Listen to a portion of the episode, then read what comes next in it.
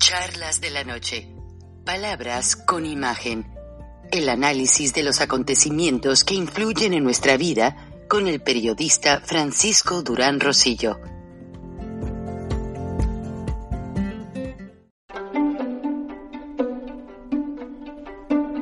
Frank Durán Rosillo eh, te saluda y los saluda a todos ustedes, su amiga María Celeste Raraz, para invitarlos a que se suscriban a mi canal de YouTube María Celeste Raraz, tal como mi nombre, donde les informo todas las semanas eh, sobre entrevistas que tienen un tema que ayuda a mejorarnos como personas y de paso son interesantes.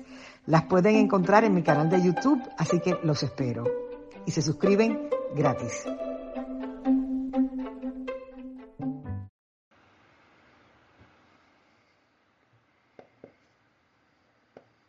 Recording in progress. Hoy es una edición especial, precisamente porque es el Día de la Santísima Virgen de Guadalupe. Este servidor, desde hace muchos años, va a las 4 de la mañana a la primera misa que en la iglesia de Nuestra Señora de las Américas, así se le llama al templo. Ha cambiado de locación tres veces. Primero estuvo en Chambly, después una empresa muy grande compró el terreno donde estaba la iglesia y la movieron temporalmente hasta que le construyeron su propia catedral, esta que ven a mis espaldas. Hoy, después de la pandemia, se volvió a celebrar con toda la fe católica que caracteriza al inmigrante mexicano principalmente. Esta celebración pues empezó desde anoche, ando algo trasnochado, porque básicamente el hecho de que la iglesia pues eh, ayuda a la gente a que, perdón, a que haya una celebración al alcance de todos, por así decirlo, entonces todo inicia desde ayer al mediodía, que es cuando eh, básicamente nuestra gente empieza a llegar, ahí les pongo algunas imágenes, estas ya son de hoy en la mañana, las tomé como a las 7 de la mañana, pero desde ayer ya en, en el templo de Nuestra Señora de las Américas, que se ve atrás, pues empieza toda la gran oportunidad de poder disfrutar sanamente de este evento, que es un evento meramente familiar,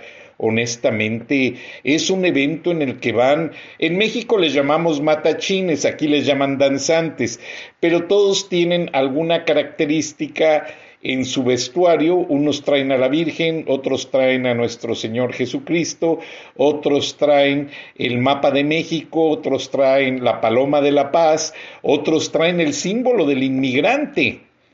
Entonces le empiezan a bailar toda la noche sin parar, como van a ver en algunos videos más adelante, y alrededor hay comida tradicional mexicana. O sea, la gente ya una vez que sale de la celebración empieza a disfrutar de tamales, uchepos, café, atole, tortas, buñuelos y es como les decía, un evento totalmente familiar. Pero no les hablo exactamente de la característica del evento aquí en Atlanta. Aquí tenemos a la hermana Montes de Oca, mi paisana de Guanajuato, quien tiene más de 30 años en Atlanta. Ella es de una familia reconocida en León, Guanajuato y de allá de los Altos de Jalisco. Conozco a su familia, son gente muy respetable. La hermana Montes de Oca, para que se den una idea, ella organiza este altar tan precioso. Y vean, se toma la paciencia de poner las flores, valga la redundancia, en floreros con agua, que estén frescas, porque ella empieza a recibir las flores desde la madrugada. Y no es el hecho de colocarlas. como ella dice, es un altar sacro, un altar que significa la fe de nuestros mexicanos en la Virgen. Y vean qué bonito le queda. Son 12 niveles de flores que se llenan y aparte al frente y a los lados hay más flores. Vean el templo, es grande, relativamente grande. En la parte de atrás, arriba, están los cantantes desde donde se disfrutan todos los coros. Nuestros mexicanos, pese al frío, vean, usan sus blusas con la imagen de la Santísima Virgen. La gente antes de irse a trabajar, vean qué bonito van a rendir culto a la Virgen, van a dar gracias. O sea, no se necesita estar en la basílica, no se necesita estar en México, en nuestro pueblo natal, para demostrar que sentimos ese agradecimiento al fervor guadalupano. Yo me hice más guadalupano cuando llegué a los Estados Unidos, honestamente. Mi mamá me llevaba a ofrecer flores, en, ustedes saben, 12 días antes del Día de la Virgen. En México se hacen rezos y las madres llevan a los niños a ofrecer flores a la Virgen. Por aquí los van a ver también. Yo, este, miren a la hermana Montes de Oca, no se da basto recibiendo las flores y esta monja no tiene ayuda, ella sola acomoda todo dice que ese día la iglesia permite a los hermanos que festejen a la Virgen y no tienen voluntarios, perdón, pero no permiten que ese día trabajen. Los niños llevan sus flores y ella las organiza, les corta las patas a las flores, perdón, la parte de abajo, estoy ronco por el frío de la madrugada y porque estuve cantando, estuve cantando y dándole gracias a, a Dios y a nuestra madre. Creo que todos los que tenemos a alguien o a varios seres queridos junto a Dios y a la Virgen, vamos a darle gracias y a pedirle por los que estamos acá, a pedir sus bendiciones. Pero vean este niño vestido de guadalupano, así me llevaban a mí desde muy chiquito y con un guacal, que era una cajita de madera con trastecitos de barro y con verduras y con las flores. Eso era el ir a ofrecer flores a la Santísima Virgen. Y yo, vean nada más el altar, y todas las flores están frescas. Y todas tienen un significado. No solamente hay rosas de Castilla, hay un sector, ay, les quitan las espinas. Porque cuando Juan Diego, ahora enseguida van a ver el video, Juan Diego llevó la muestra al obispo de que existía, ahí está el padre Hernández, a quien le agradezco la entrevista, y debo de decirles que el padre Hernández viene de México desde una semana antes, viajan a los Estados Unidos 100 sacerdotes mexicanos, dos por cada estado, porque no se dan abasto para atender todas las celebraciones del Día de la Santísima Virgen. En cada catedral de la Señora de las Américas hay misa cada hora, desde las 4 de la mañana hasta las 9 de la noche. Y los sacerdotes acaban exhaustos y todo el día está lleno de gente como ven en las gráficas. Entonces, es algo muy bonito porque se reparte pues la fe católica, se bendicen las flores, se les agradece a los niños que van muchos a entregar con su fe, con su inocencia a la Virgen una petición. ¿Cuál? Que ayude a sus padres a salir de algún problema, de alguna enfermedad, arreglar alguna situación de documentos. Vean las expresiones de los niños. Y son familias que vienen desde varios estados. Y algunos llenan el atrio, llenan el altar, llenan todo el templo y no se dan abasto. Hay más gente a los lados del templo esperando todavía por entrar a lo que es esta parte del templo para que la gente pueda tener cuando menos una oportunidad de decir a la Virgen, eh, aquí estuve, eh, estoy agradecido, estoy pidiendo a la Madre de los Mexicanos una bendición, porque esa es la oportunidad que todos queremos tener en este día, porque esa bendición básicamente viene a ser para nosotros los mexicanos, pues no solamente el hecho de decir gracias, porque yo como católico siempre reconozco que hay un ser supremo, hijo de la Virgen María, que nos da la vida, que nos da la paz, que nos da la salud, por Él estamos aquí. No hay poder sobre la tierra más grande que el poder de Dios.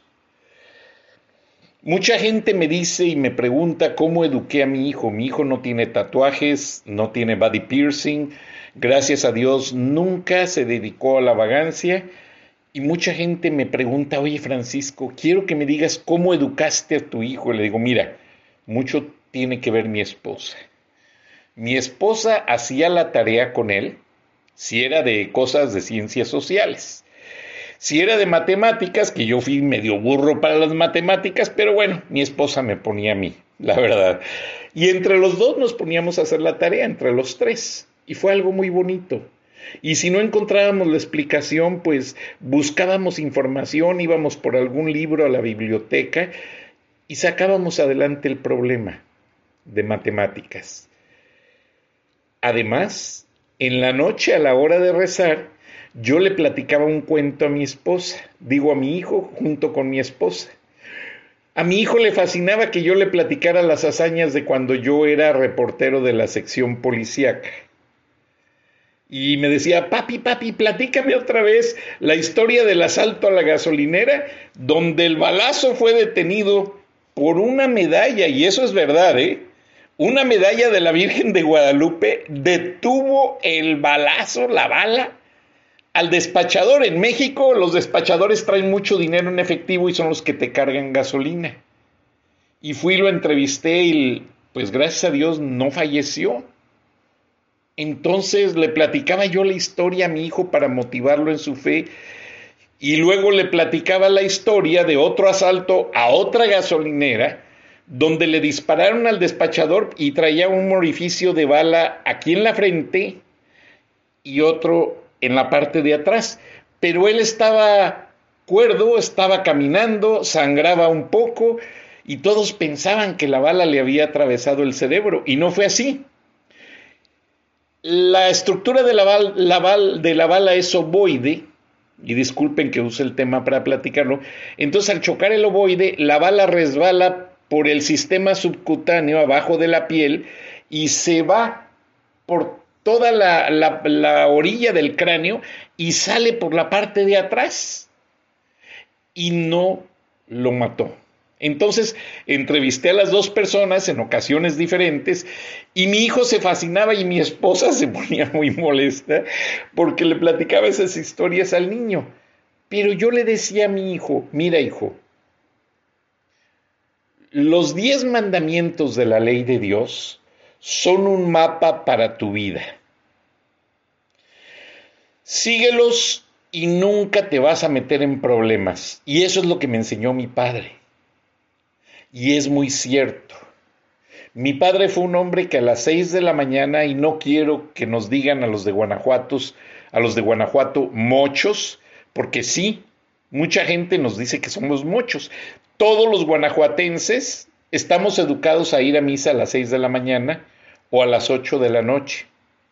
De hecho, una amiga, un día fui a dar una conferencia a La Salle en León, Marianita Lerdo de Tejada, y me platica muy contenta, me invitó a desayunar, llegó un poco tarde y me dice, ay, es que vengo de la misa. Y, y a esa misa siempre van Carlos Medina Plasencia, fulano, perengano, Toda la sociedad leonesa va a esa misa a diario, como mi padre, como yo lo hice muchos años. Y no me apena decirlo, me da gusto. Y comparto esta fe católica en este día porque la Virgen de Guadalupe seguirá siendo nuestra reina, seguirá siendo quien nos dé esa inspiración para salir adelante en los problemas, en muchas situaciones difíciles, porque lamentablemente en la vida todos atravesamos por situaciones pues algo así desesperantes y tenemos que superarlas y todo es gracias a las oraciones, a la inspiración en Dios nuestro Señor, que es el que nos saca adelante. Entonces, yo les digo sin temor a equivocarnos. Mi hermana es lectora en la Iglesia Católica y es muy activa y la felicito a mi hermana Maguita, le mando un abrazo y un beso. A, mi otra hermana también, a Yani, a sus hijos, a sus esposos. La fe católica es la mejor educación que nos pudieron haber dejado nuestros padres. Cuando yo llegué a Atlanta casi nos volvíamos locos, porque Atlanta es tierra de bautistas. No estoy criticando a nadie, y cuando compramos la casita, mi esposa también se volvía loca porque buscábamos una iglesia católica y nos quedaba dos horas de manejo. Y yo diario manejaba 60 millas, 30 de ida, 30 de venida al trabajo. Entonces lo que menos quería hacer el domingo era manejar más. Y lo más cercano que encontramos fue una iglesia luterana dirigida por un ex sacerdote católico, Tom Kenny que fue 37 años sacerdote católico. Le agradezco. Nos entendió, nos ayudó. La iglesia luterana se reza lo mismo. Las únicas diferencias es que no piden dinero, no se venden indulgencias y algunos cambios en cuestión de que no quieren. Martín Lutero lo que quería es que no se viera la iglesia como negocio. No soy nadie para criticar Posteriormente, años después, ya nos construyeron una iglesia católica atrás de la casa de ustedes, Redeemer Catholic Church. Todos los días a las seis de la mañana hay misa en inglés. Cuando puedo voy y la tomo y me da mucho gusto. Hay un padre coreano que habla español, Padre Smith, Father Smith. Lo saludo, lo quiero mucho. A mi padrino, Fray Salvador Rangel le agradezco todo lo que ha hecho por mí espiritualmente y en mi educación de joven. Vale la pena ser católico, ser guadalupano. Nosotros por un tiempo rezamos en otra iglesia porque no teníamos otra opción y nos disculpamos y todos nos entendieron. Lo que queríamos era meterle a nuestro hijo la educación de la fe católica y acostumbrarlo a que cada domingo lo principal es ir a la iglesia Aquí en Atlanta lamentablemente no, no es como México, que puedes ir a misa en la mañana muy temprano o en la noche y luego la bendición a las 8 de la noche. No se puede. Pero hacemos nuestro mejor esfuerzo. Y la Virgen de Guadalupe seguirá siendo nuestra reina. ¿Por qué? Porque tenemos bien cimentada nuestra educación y nuestra fe católica entonces, vean cómo los niños esperaban en los pasillos con sus padres. Véanle las manos al padre, curtidas por el cemento de las obras, de las construcciones. Y ese gran padre ahí tenía a su chiquito, abrazado esta madrugada, enseñándole que el valor principal de entender y adorar a la Virgen de Guadalupe es algo que nos permite básicamente educarnos como personas, como familias. Y yo realmente lo comparto con gusto. Vean, esto fue anoche. Ya las personas ya estaban en las bancas esperando el siguiente turno, porque ya, ya estaba el atrio lleno de creyentes, de seguidores, entonces no tenían, véanlos con sus jorongos, con sus cobijas, sus chamarras, esperando, ya muchos orando, dando gracias a la Virgen. Esa fe no la encuentra ninguna religión. En la Universidad de Morí me invitaron hace algunos años que vino un líder eh, básicamente religioso, que no es muy bienvenido en China. Entonces, este, básicamente, ese líder, permítanme, me, tengo aquí por aquí el nombre, y fui a escuchar su conferencia.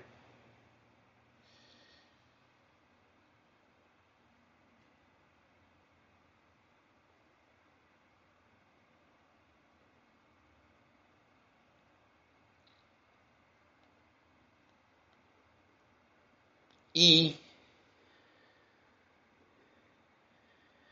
lo que aprendí muchísimo es que lugares como China, que básicamente encarcelan a los líderes religiosos desde hace siglos,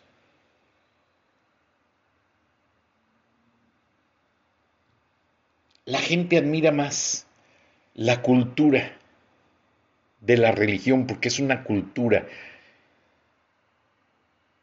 Y básicamente mm, quienes no entendemos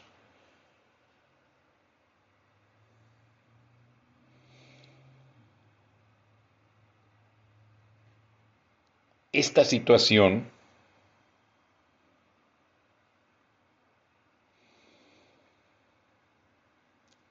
se nos hace muy difícil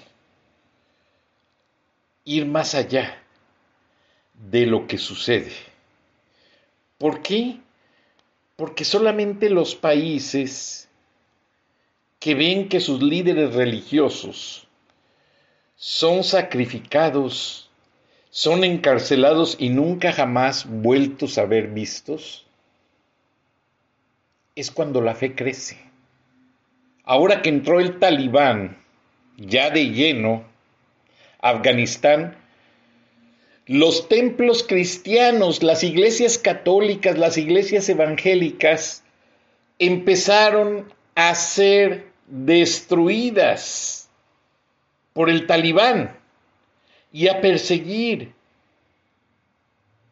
En Haití están secuestrados y hace algunos días liberados varios líderes religiosos. Entonces,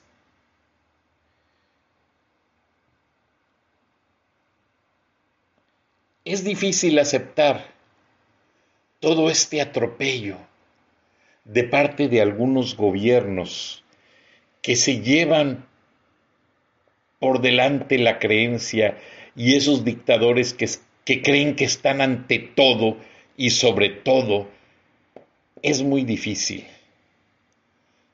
Es muy difícil aceptarlo. Yo realmente eh, me niego aceptar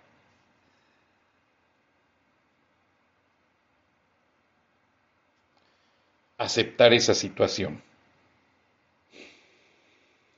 Y regresando al tema, yo fui a esa conferencia a escuchar a Dalai Lama, un líder budista que fue básicamente, eh, más bien tibetano, budista tibetano, que fue sacado de China, perseguido en China, por el régimen comunista y básicamente han dado por todo el mundo profesando. Y Dalai Lama, que lo tuve a unos metros, me inspiró tanto el respeto a creer en lo que sientes. Él dice que no hay que creer en las religiones simplemente por el lugar donde vives, como en mi caso. En todo caso, yo he visto mucho latino que llega a Georgia y con todo respeto se hacen bautistas o de otra religión, metodistas, lo que sea, muy respetado. Nosotros tratamos de seguir nuestra fe católica por muchos aspectos. Nos costó trabajo ir a iglesias en español, no las sabía entonces no nos quedó mayor alternativa más que ir a misas en inglés. Pero bueno, es algo que tenemos que aceptar, tenemos que digerir y lo hacemos con gusto. En ocasiones no todo va a ser como nosotros queramos. Vean qué bonito la gente lleva sus cuadros que tienen sus casas a que sean bendecidos. O sea, yo no creo en esa situación. Escuchemos al Padre.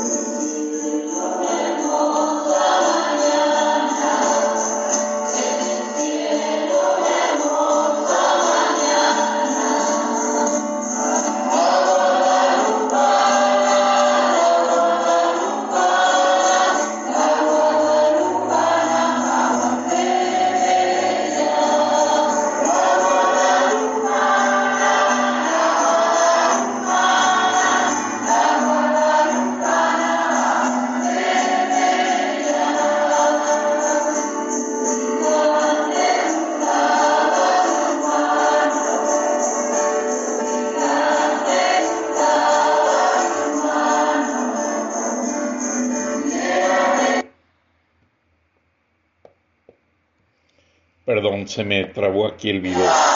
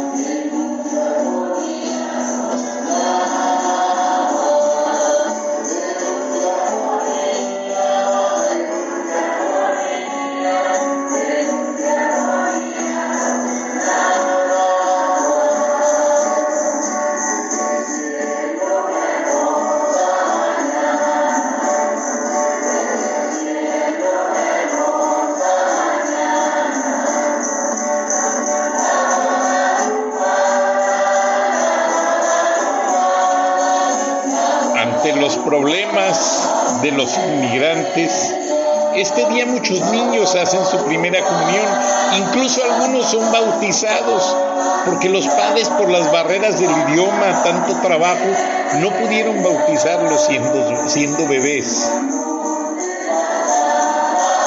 Así hice yo mi primera comunión en una celebración de la Virgen de Guadalupe, acompañado de mi abuela, una gran católica, y mi madre. Nada de fiestas, nada de nada. El padre me dijo, esto no es una fiesta social, esto es una fiesta de entendimiento introspectivo. Y me enseñaron a rezar y hasta me enseñaron a persinarme. Y eso es lo que admiro. Esos padres que trabajan, perdón la comparación, como esclavos, allí están.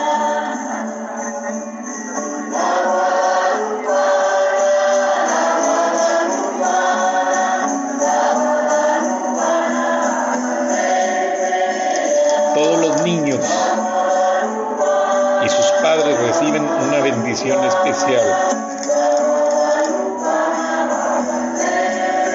Este día llegan desde hace una semana 100 sacerdotes mexicanos a esta celebración especial, ordenado por el Papa. Desde el Papa Juan Pablo II esta práctica ha venido haciéndose en la Iglesia Católica, no por menospreciar a sacerdotes de otras nacionalidades, pero es que los sacerdotes mexicanos ya entienden la temática de la celebración porque no es decir una misa, es dar un mensaje. A ver si alcancé a grabar el, mensaje del Evangelio. Ojalá y pueda yo meterlo.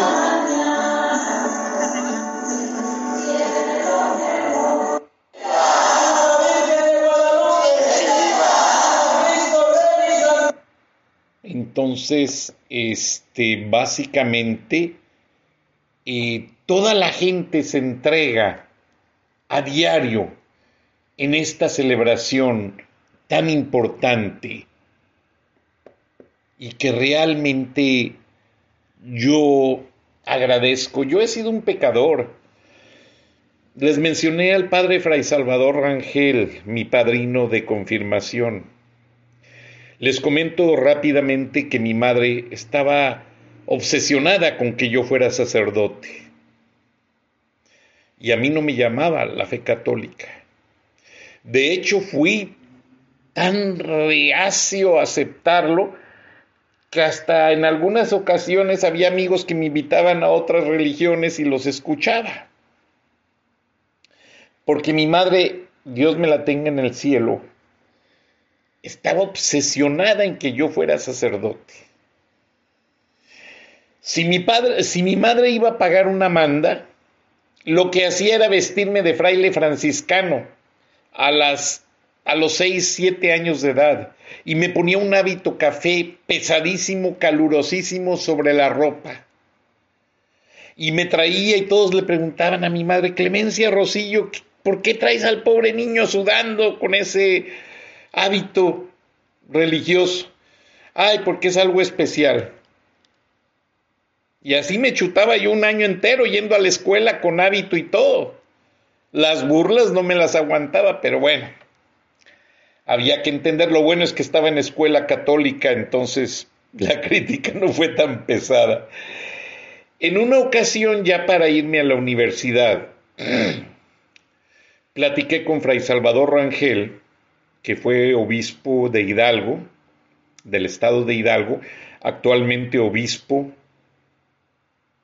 en Guerrero, en Chilapa, igual a Chilapa, y trabajó con los tres últimos papas, Juan Pablo II, Benedicto XVI y el Papa Francisco. Él ha sido una persona muy especial y de mucho peso en la Iglesia Católica. Lo hemos entrevistado en este programa. Y mi madre me mandó forzado al seminario a hacer el celibato, que es como un estudio para ver si te convences que tienes las habilidades para ser sacerdote, y todos los días nos confesábamos, teníamos misa y tomábamos la comunión. Y en una confesión, cuando fue Fray Salvador Rangel, le dije, Padre, discúlpeme, yo no quiero ser sacerdote.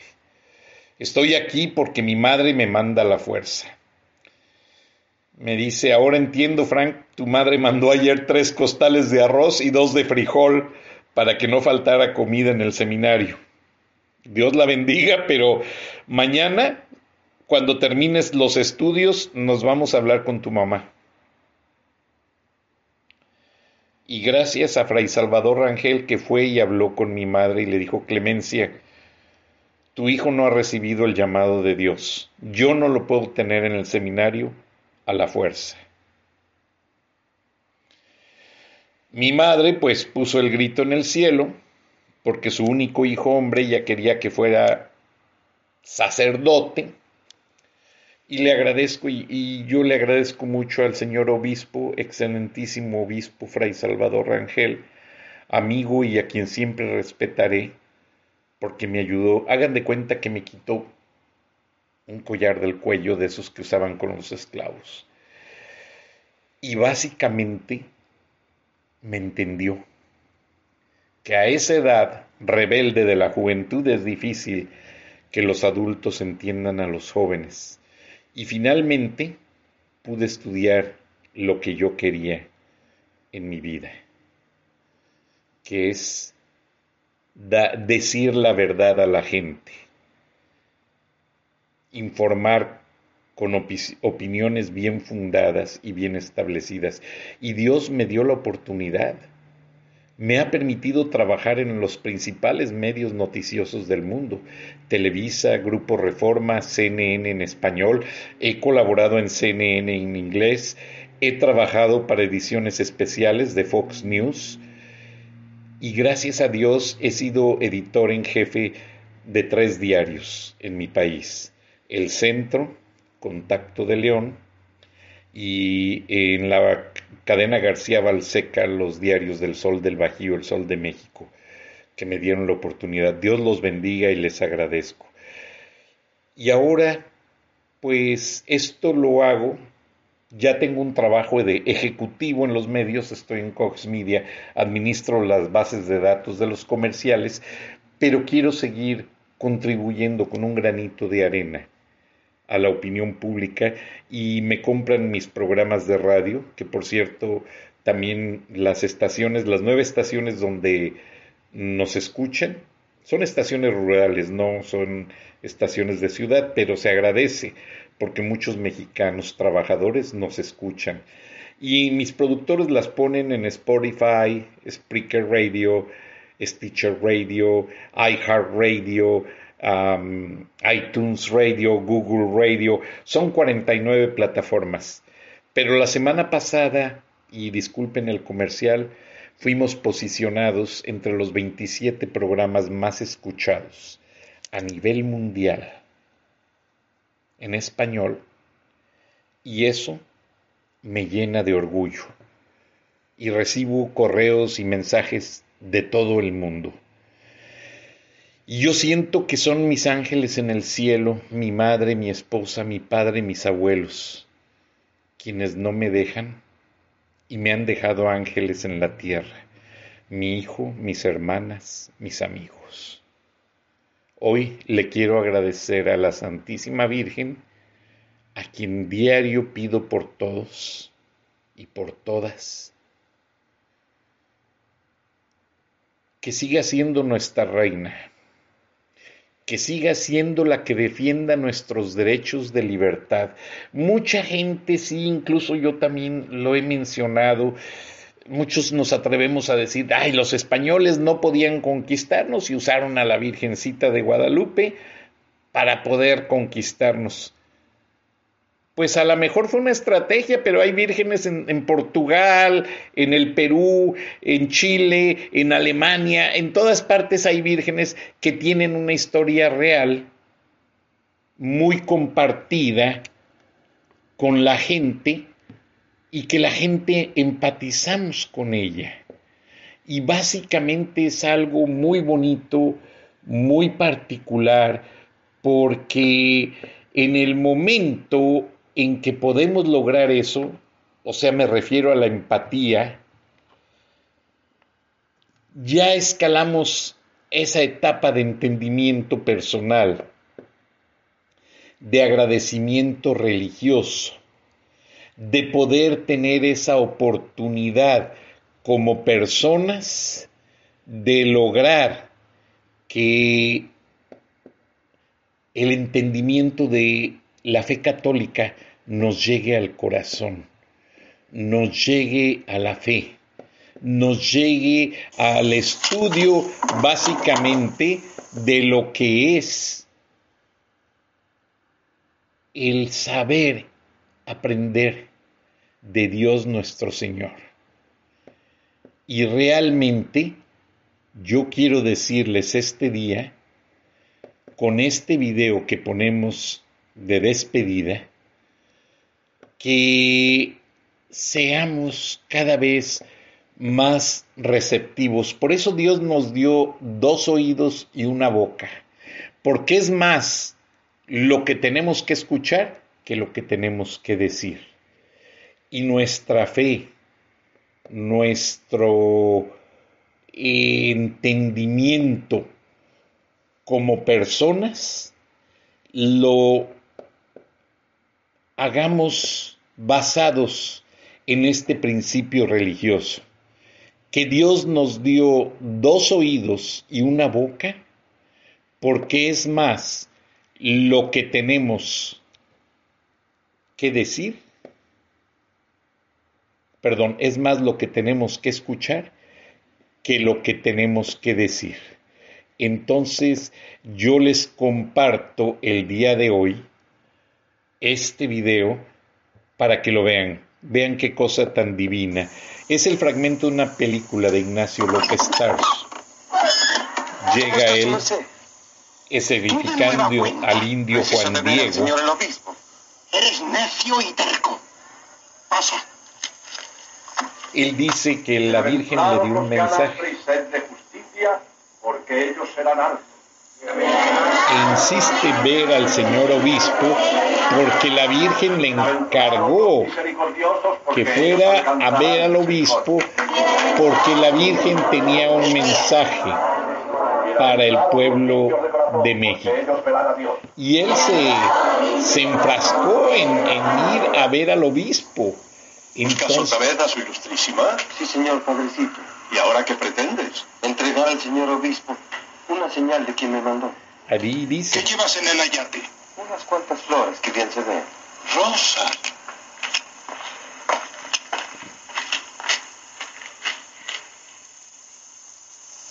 Es un embaucador, su ilustrísima. Lo critican de que es mentiroso, de que está engañando a la iglesia.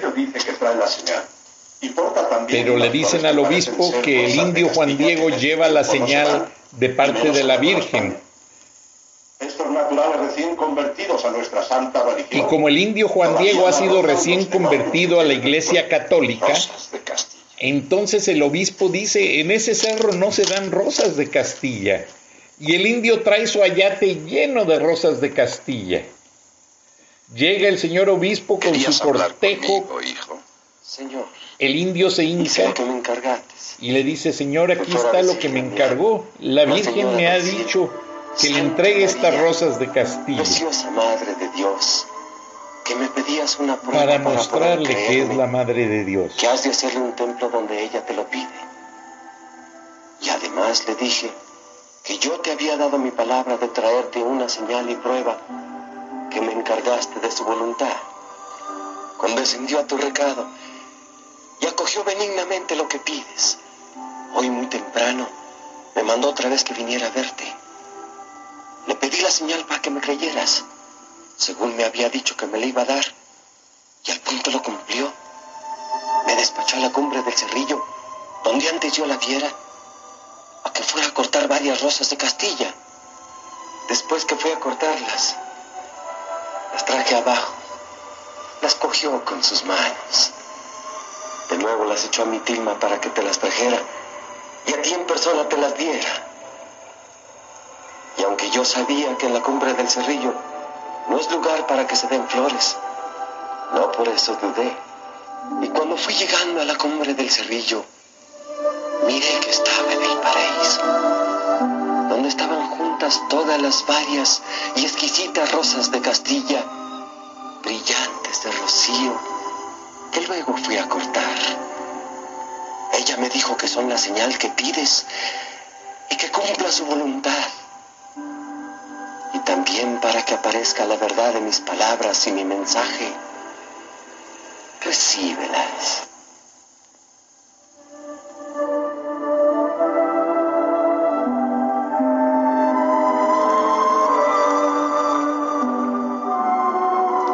La Virgen se aparece en el ayate cuando el indio entrega las flores y el obispo se arrodilla, anonadado ante el milagro de las rosas de Castilla que no se daban en ese cerro. Así es, apreciados amigos. Hoy celebramos a nuestra reina. Más de 520 años y seguirá Y aquella petición de la siendo Virgen, usando al indio de Cuautitlán para transmitir a los hombres su deseo, hubo de convertirse en esta gran basílica, donde, como ella lo dijo, mostrará, dará todo su amor, compasión y auxilio a todos los seres que a ella invoquen y confíen. Brilla como el silencio de una estrella por encima del ruido de la ola.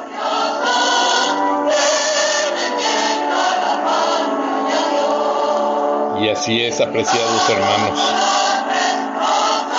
La Virgen de Guadalupe seguirá siendo nuestra reina, quiéranlo o no. Y solo me quiero despedir con este detalle.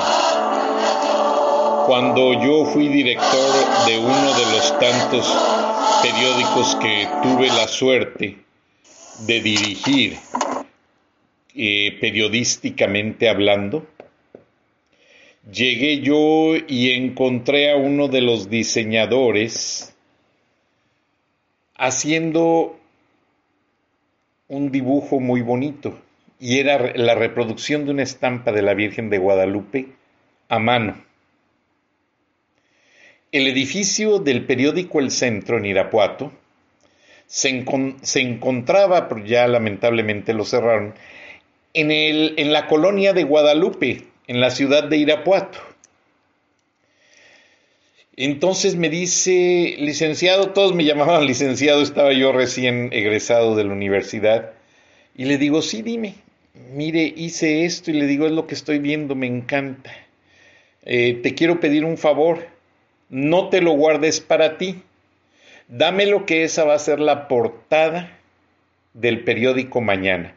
Oiga, licenciado, sí, va a ser la portada y llamé al consejo de gente que acordamos la primera plana y les dije, mañana no hay nada en portada, es la imagen de la Santísima Virgen y simplemente con esta leyenda, seguirá siendo nuestra reina. Les digo que hasta me salen las lágrimas. Me llamaron yo me fui a misa ese día, misa de gallo que le llamamos en México. Después regresé al periódico a las 3 de la mañana, ya las rotativas estaban trabajando. Las rotativas imprimían 60 mil ejemplares por hora a toda velocidad a 48 páginas.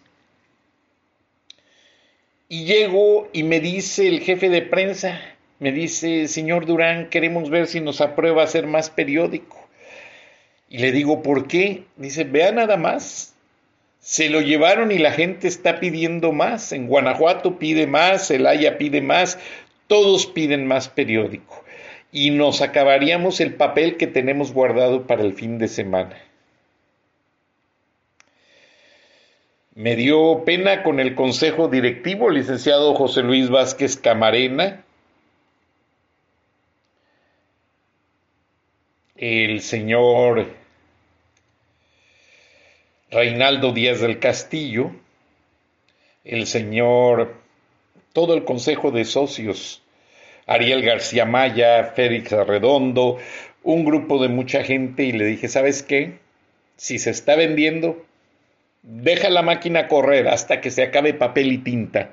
Mañana ya veremos. Nosotros entre los periódicos de la región, Guanajuato tiene la característica de tener más diarios que, que cualquier otro estado después de la Ciudad de México.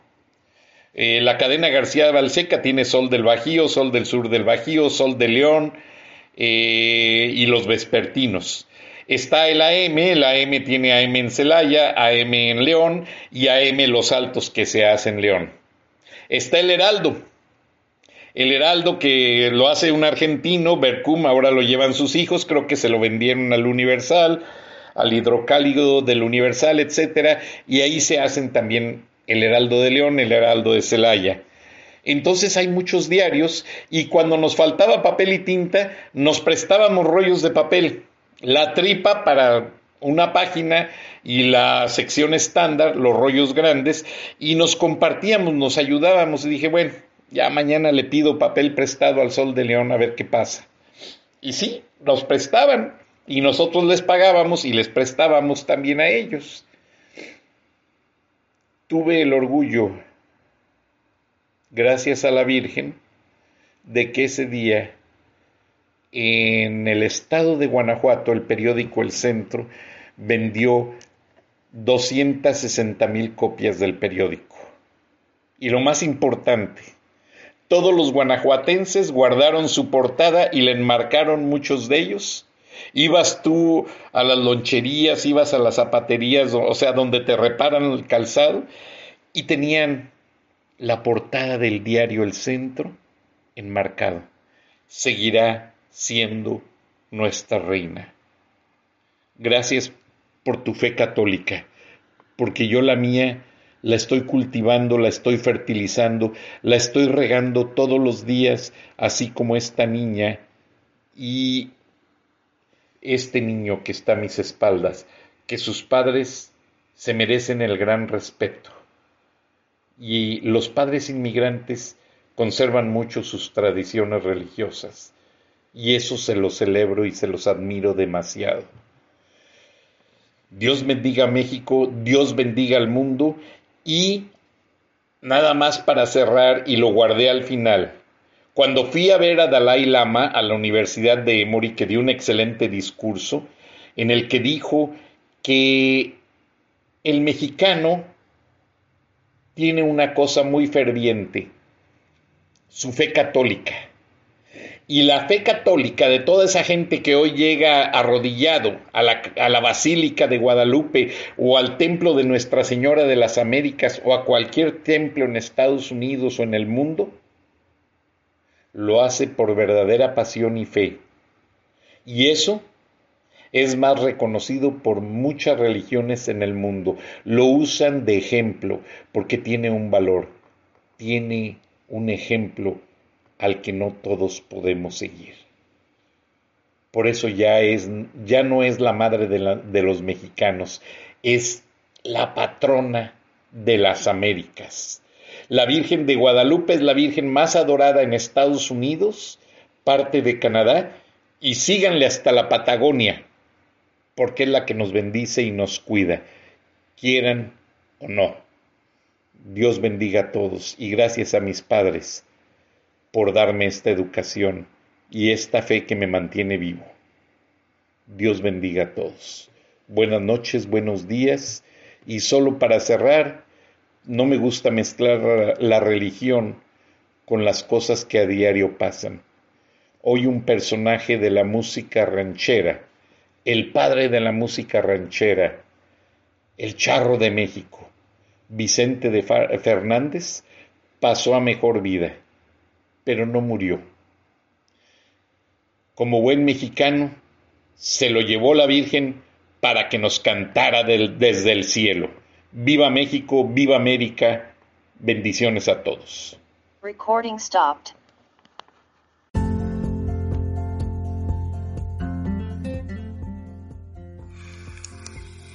Escuchaste el análisis de la noticia, transparente como el agua con el periodista Francisco Durán Rosillo